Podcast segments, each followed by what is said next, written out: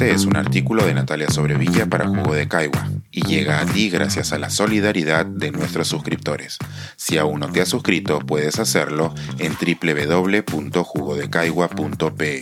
Profesor conocido, Nobel desconocido. Kurna, un amable colega de quien tenemos mucho que aprender.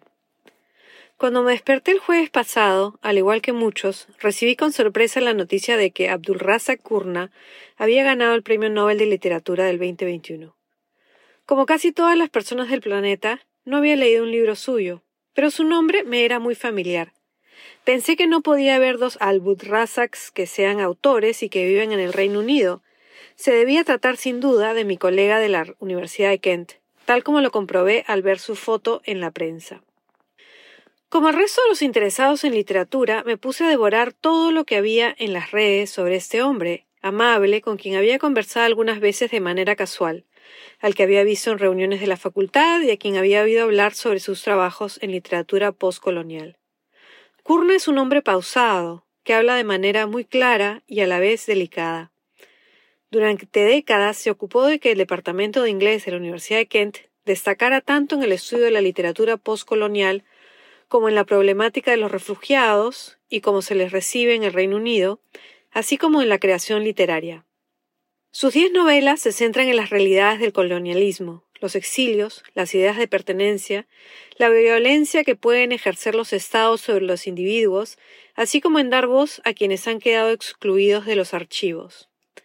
Proviene de una familia árabe establecida en la isla de Zanzíbar, en la actual Tanzania, y su obra nos recuerda que esa región de África Oriental fue colonizada brutalmente por los alemanes antes que por los ingleses, y que el traspaso de una potencia a otra no fue sencillo. Sus novelas hablan además de las poblaciones de Asia que se establecieron en esa zona, antes incluso de la llegada de los alemanes, y de las tensiones históricas con las poblaciones locales. Kurna dejó su isla natal en 1966, dos años después de un violento levantamiento antiárabe en Zanzíbar, y llegó con 18 años a Londres, esperando una bienvenida más cálida de la que encontró.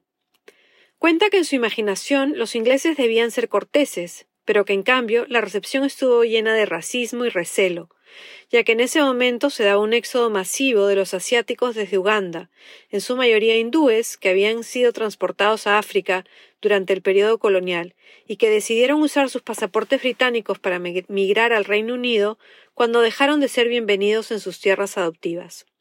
Después de siglos de colonialismo, una vez que dejaron de ser la metrópoli de un gran imperio, no había espacio en la mente de muchos en el Reino Unido para aquellos colonizados que ahora llegaban con la esperanza de ser incluidos. La labor de Gurna no se limita a la ficción, y mucho del trabajo por el cual ha sido galardonado viene de la producción académica y de la crítica literaria. Se trata sin duda de un pensador que ha pasado mucho tiempo reflexionando sobre lo que significa el colonialismo a nivel personal, y es interesante que muchos de los sorprendidos el día jueves hayan reaccionado con incomodidad por no saber realmente de quién se trataba. La mayoría de quinelas no lo tenían contemplado, y él mismo dice que no se esperaba el galardón. Algunos opinan que el Nobel se da por cuotas y que este año tocaba un hombre africano. Otros, que su trabajo solo resulta aceptable porque ha pasado por el filtro de un idioma poderoso, ya que escribe en inglés. Sobre esto, el mismo Gurna dijo el jueves en la radio que él escribe en inglés no porque sea un idioma colonial, sino porque es el idioma en que se siente cómodo escribiendo, y que justamente, dado que se trata de la lengua que llevaron los ingleses por el mundo, ya no les pertenece exclusivamente a ellos, sino que es de todo el que quiere usarla ya no es solo el idioma del colonizador, es también el idioma del colonizado. De la misma manera que los ingleses inventaron el cricket, pero ya no son los mejores jugándolo, ya no les pertenece solo a ellos, es de quien quiera jugarlo. A dos días de la celebración del 12 de octubre, Día de la Hispanidad en España y Día de Colón en los Estados Unidos, dos lugares donde es feriado, pienso en lo que podemos aprender de Gurna en América Latina, un continente donde una gran mayoría de nosotros habla el idioma de los colonizadores y que, al igual que en el caso del Nobel del 2021, hemos hecho nuestro. Me parece importante y necesario que tomemos la invitación de la Academia Sueca para aprender sobre sus visiones del colonialismo y la poscolonialidad. Son temas que no nos son en absoluto lejanos ni desconocidos. Este es un artículo de Natalia Sobrevilla para Jugo de Caigua y llega a ti gracias a la solidaridad de nuestros suscriptores. Si aún no te has suscrito, puedes hacerlo en www.jugodecaigua.p.